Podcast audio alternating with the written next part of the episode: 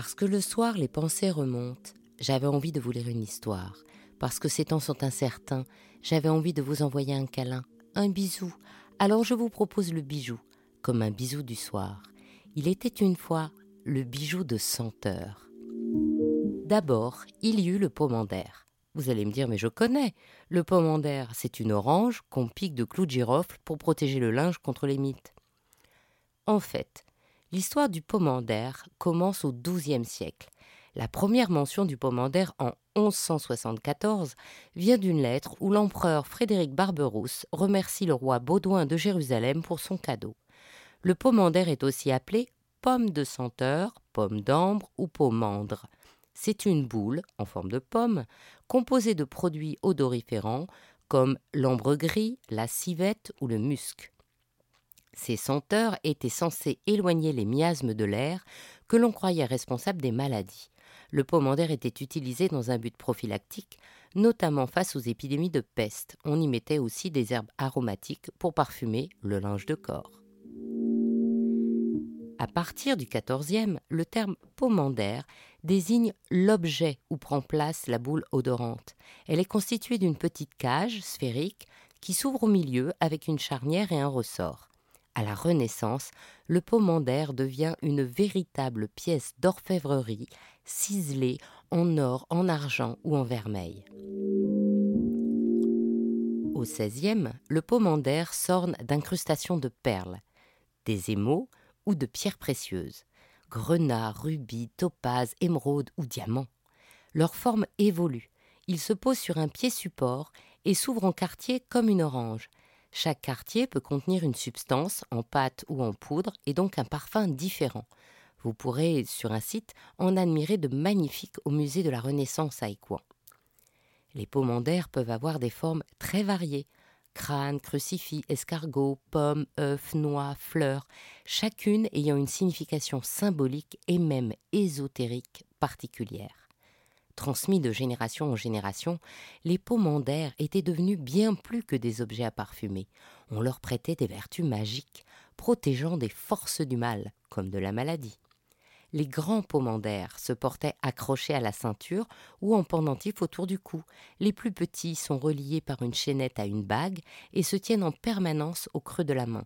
D'autres sont petits comme des charms et s'accrochent à un bracelet, un collier ou servent de bouton à une cape. La fin du XVIIe et la découverte de la science aux prémices du siècle des Lumières tournent en dérision les pouvoirs ésotériques du pomander. Alors, ils se chargent de senteurs lourdes et entêtantes et deviennent objets de séduction. Donc, fin 18e, le pomander disparaît, mais apparaît alors la vinaigrette. Au départ, la vinaigrette, c'est une petite bouteille avec une petite grille derrière laquelle est placée une éponge imbibée de vinaigre. Car depuis l'Antiquité, on utilisait le vinaigre toujours dans le but de combattre les maladies transmises par l'air ou les mauvaises odeurs. Bien sûr, la vinaigrette utilise des vinaigres aromatiques, de lavande ou de colchique. Ce n'est pas du balsamique comme pour la salade. Puis les élégantes souhaitent porter sur elles leur vinaigrette. Il faut dire que la vinaigrette sert à ranimer ces dames quand elles tombent en pamoison à cause de leur corset trop serré. C'est pour cela que les vinaigrettes sont très à la mode au XVIIIe. Donc les vinaigrettes se transforment, d'abord en mini-fioles ou en mini-boîtes, inspirées des boîtes à mouches ou des boîtes à priser, puis carrément en bijoux. On utilise le vermeil, l'or, l'émail, les pierres fines ou précieuses.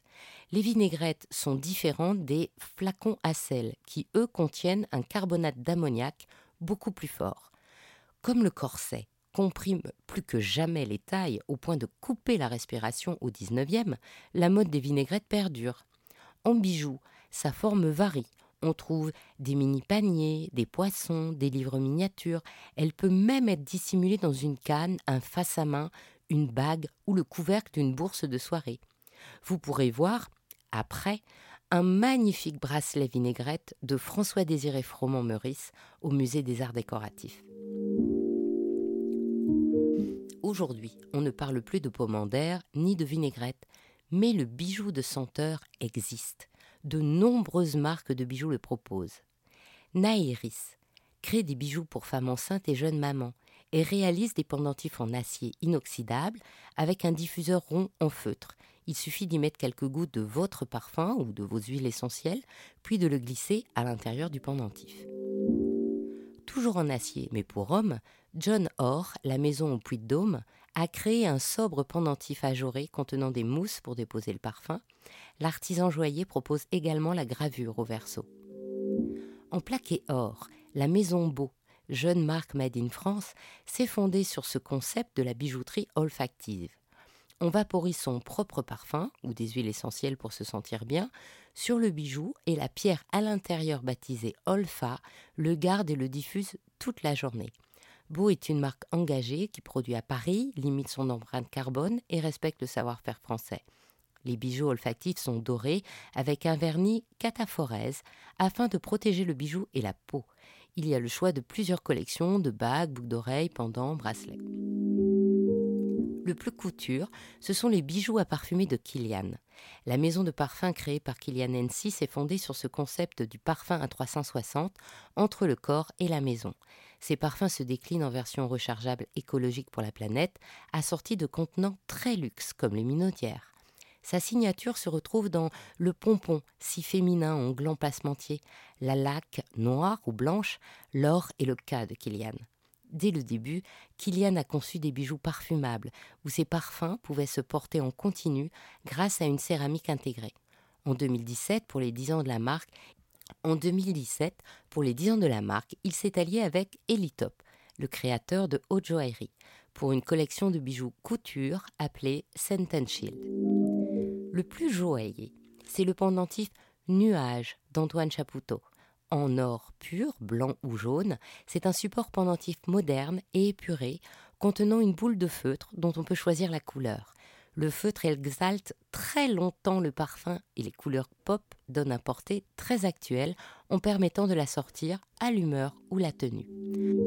Enfin, en haute joaillerie, chez John Rubel, la fiole façon vinaigrette est en or blanc ou jaune. Le bijou s'appelle Amélia en hommage à la célèbre aviatrice Amelia Earhart. Il est monté en sautoir et comporte, en version or jaune, une pluie d'étoiles en diamant blanc et brun avec un fermoir en perle à coya. Et en version or blanc, la voûte céleste est créée par des saphirs et le fermoir par une turquoise. Voilà, à vous maintenant de choisir votre bijou de senteur. Une délicate façon de dire Suivez-moi, jeune homme, à un maître, bien sûr. Ainsi se termine cette histoire d'Il était une fois le bijou. Si cette histoire vous a plu, partagez-la autour de vous pour vous aussi envoyer plein de bijoux bisous et encouragez-moi en me mettant plein d'étoiles et de likes. À demain pour un prochain bijou, un nouveau bisou du soir.